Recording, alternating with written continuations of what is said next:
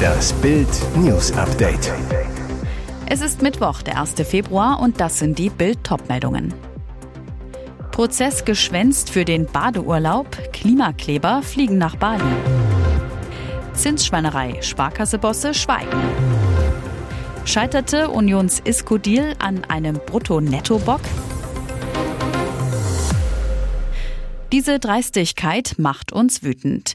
Im September blockierten Luisa S. und ihr Freund Yannick S. mit anderen Klimaklebern den Berufsverkehr in Stuttgart, hielten auf der B10 ein Transparent mit der Aufschrift Öl sparen statt Bohren hoch. Zwei Monate später saß das Paar in einem Flieger ins Urlaubsparadies Bali, der rund 140.000 Liter Kerosin verbrauchte.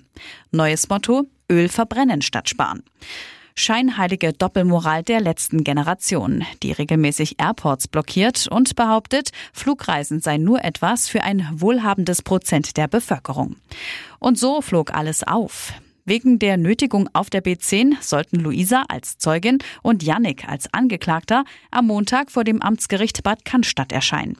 Doch beide fehlten. Auf Nachfrage des Richters hieß es, sie hatten sich in den Urlaub nach Fernost verabschiedet, waren rund 9000 Kilometer ins sonnige Thailand geflogen. Von dort ging es mit dem Flieger weiter nach Bali. Klimabilanz für die beiden circa 7,9 Tonnen CO2. Ein Sprecher der letzten Generation verteidigte den nicht gerade klimakonformen Urlaubstrip. Sie haben den Flug als Privatleute gebucht, nicht als Klimaschützer. Das muss man auseinanderhalten. Greenpeace-Sprecher Gregor Kessler ist kritischer. Man sollte sich gut überlegen, ob es eine Fernreise mit dem Flugzeug sein muss. Wir empfehlen lokale Urlaubsziele und die Anfahrt mit der Bahn. Und Hans-Ulrich Rülke, FDP-Fraktionschef im Stuttgarter Landtag, wettert, gerade wer moralisch so hoch fliegt und andere Leute wegen ihres privaten Lebenswandels mit Blockadeaktionen tyrannisiert, sollte im wirklichen Leben auf dem Boden bleiben. Abgezockt und ausgenommen. Dutzende Sparkassen weigern sich, die steigenden Zinsen an ihre Kunden weiterzugeben, streichen die Gewinne lieber selbst ein. Bild hat die Abzockinstitute konfrontiert, wollte von den Bankbossen wissen, warum Kunden mit Zinsraten von 0,0 Prozent abgespeist werden, obwohl die Europäische Zentralbank EZB den Leitzins auf 2,5 Prozent angehoben hat. Die Antworten dröhnendes Schweigen. Von 20 Instituten antworteten lediglich zwei Geldhäuser mit vorformulierten Ausreden.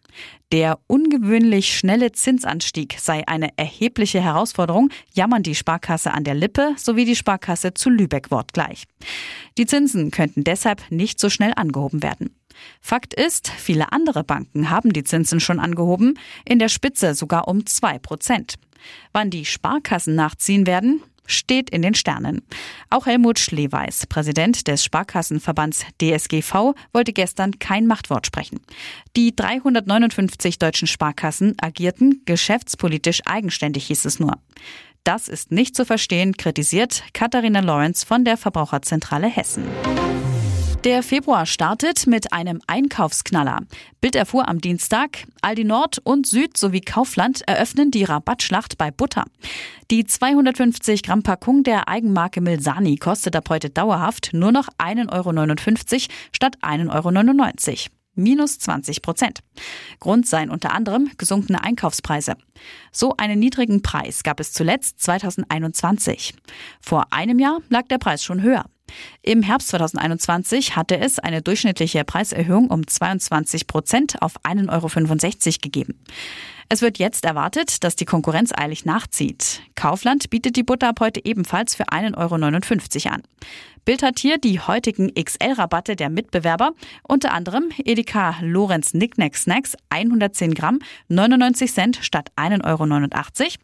Kaufland Barilla Pasta Soße 400 Gramm 1,39 Euro statt 2,59 Euro. Und Lidl Chef Select frische Tortelloni XXL 750 Gramm 1,59 Euro statt 2,99 Euro. Mehr dazu auf Bild.de. Damit hat keiner mehr gerechnet. Union Berlins Deal mit Champions League-Sieger Isco war schon so gut wie eingetütet. Der spanische Mittelfeldstar hatte am Dienstag sogar bereits den Medizincheck bestanden. Doch im letzten Moment platzte der Megatransfer doch noch. Wie konnte das passieren? Offiziell schiebt jede Seite der anderen die Schuld in die Schuhe. Iskos Berateragentur Gesti Food sagte gegenüber Bild, wir mussten im Verlauf der Gespräche feststellen, dass unser Verhandlungspartner nicht mehr bereit war, sich in dem ursprünglich besprochenen Rahmen zu bewegen. Union-Manager Oliver Runert, wir hätten Isco gerne bei uns gesehen, aber wir haben unsere Grenzen. Diese wurden heute entgegen der vorherigen Vereinbarungen überschritten, deshalb kommt der Transfer nicht zustande. Weil es bei den Vorgesprächen ein Missverständnissen gab, das vermutet zumindest Union Club-Legende Thorsten Matuschka. Der Sky-Experte sagte beim Pay-TV-Sender, wenn es den Medizincheck gibt, ist man ja eigentlich safe. Daran hat es also nicht gelegen. Ich glaube, dass es an Brutto und Netto gescheitert ist. Wie Matuschka darauf kommt? Weil es in Spanien, glaube ich, nur Nettoverträge gibt als Fußballer. In Deutschland habe ich selbst nur Bruttoverträge unterschrieben. Und wenn man das nicht so explizit besprochen hat, ich haue einfach mal zwei Millionen in den Raum. Für Union sind es zwei Millionen brutto. Für die ISCO-Seite zwei Millionen netto. Dann ist das hier in Deutschland schon ein kleiner Unterschied. Er hat wieder eine neue. ARD-Moderator Stefan Ross war bis zum Liebesaus mit Anna-Karina Wojcik auch deren Manager. Nun will er eine neue Künstlerin nach oben bringen mit Hitproduzent Ralf Siegel. Dabei geht es nach Bildinfos um Schlagersängerin Vanessa Dollinger aus Kärnten in Österreich, die bereits erste Erfolge mit Liedern wie Verliebte schlafen nicht und Feuerwerk feierte. Wir glauben, dass sie viel Potenzial hat, sagt Ross. Wir wollen ihren Sound mit den Siegelkombinationen verbinden. Ich kümmere mich um das Management. Von Ralf kommt die musikalische Unterstützung samt Plattenfirma. Siegel ist begeistert von Moss und Vanessa.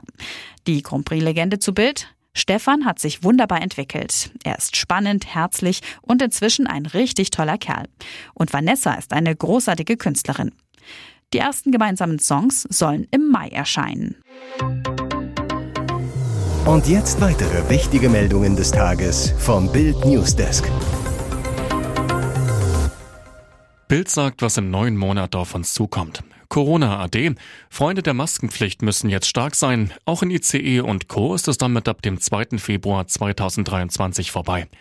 Dann müssen Reisende in den Zügen, aber auch Bussen des öffentlichen Fernverkehrs keine Corona-Maske mehr tragen. Aber die Maskenpflicht in Pflege- und medizinischen Einrichtungen gilt im Bundesgebiet weiter bis zum 7. April. Zum Schutz von gefährdeten Gruppen bleibt die Verordnung bestehen.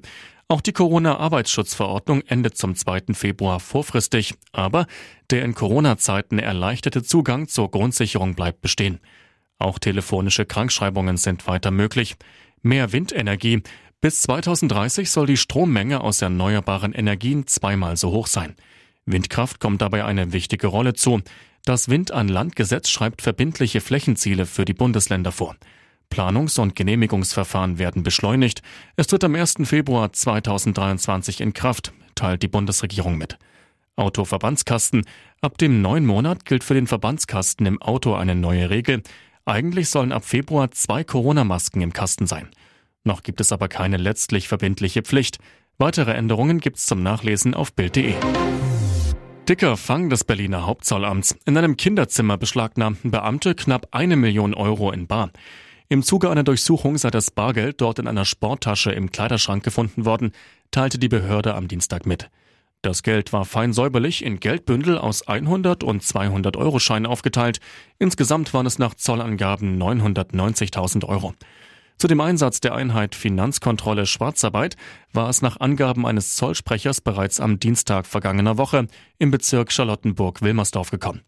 Hintergrund seien Ermittlungen im Auftrag der Staatsanwaltschaft unter anderem gegen einen ehemaligen Geschäftsführer in der Transport- und Logistikbranche. Der Verdacht, dem Mann werde vorgeworfen, Arbeitsentgelt vorenthalten und veruntreut zu haben.